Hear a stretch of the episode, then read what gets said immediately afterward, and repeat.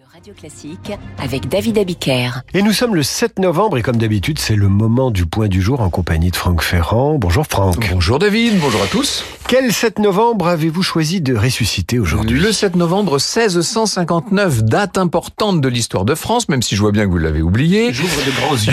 C'est le jour du traité des Pyrénées Ah. qui met fin à 25 ans de guerre entre la France et l'Espagne. Vous savez, ce traité, on l'a signé sur l'île des Faisans, un territoire de quelques dizaines de mètres carrés seulement sur la rivière, le fleuve Bidassoa, qui marque la frontière franco-espagnole. Et cette île, c'est devenu une curiosité administrative puisqu'elle est gérée depuis 1856, alternativement par la France et l'Espagne. Ah ben, je l'ignorais. Eh oui. Et ce que j'ignorais moi, en revanche, c'est que ce traité, comme souvent à l'époque, eh bien, on l'a conclu avec un mariage. Bah oui, c'était souvent l'époque. Vous- C'était souvent le cas. Vous avez raison. L'affaire est rondement menée par Mazarin, le premier ministre de Louis XIV.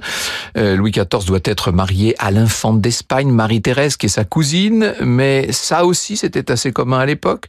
Les futurs époux vont se retrouver à Saint-Jean-de-Luz, dans le Pays Basque, le 9 juin 1660. Et selon les termes du traité, Marie-Thérèse renonce pour elle et ses descendants à ses droits sur la couronne d'Espagne, moyennant le paiement d'une dot de 500 000 écus, sans compter euh, les pertes territoriales. Or, Mazarin sait que l'Espagne n'aura jamais les moyens de payer cette dot. Louis XIV va donc en profiter pour ranimer le conflit. Quelques années plus tard, ce sera ce qu'on appelle la guerre de dévolution, qui sera la première des guerres victorieuses du jeune monarque et qui affirmera le royaume de France comme la première puissance européenne. Et il y aura d'autres guerres, Oh, malheureusement. Franck, on vous retrouve à 9h05 pour Franck Ferrand raconte. À tout à l'heure.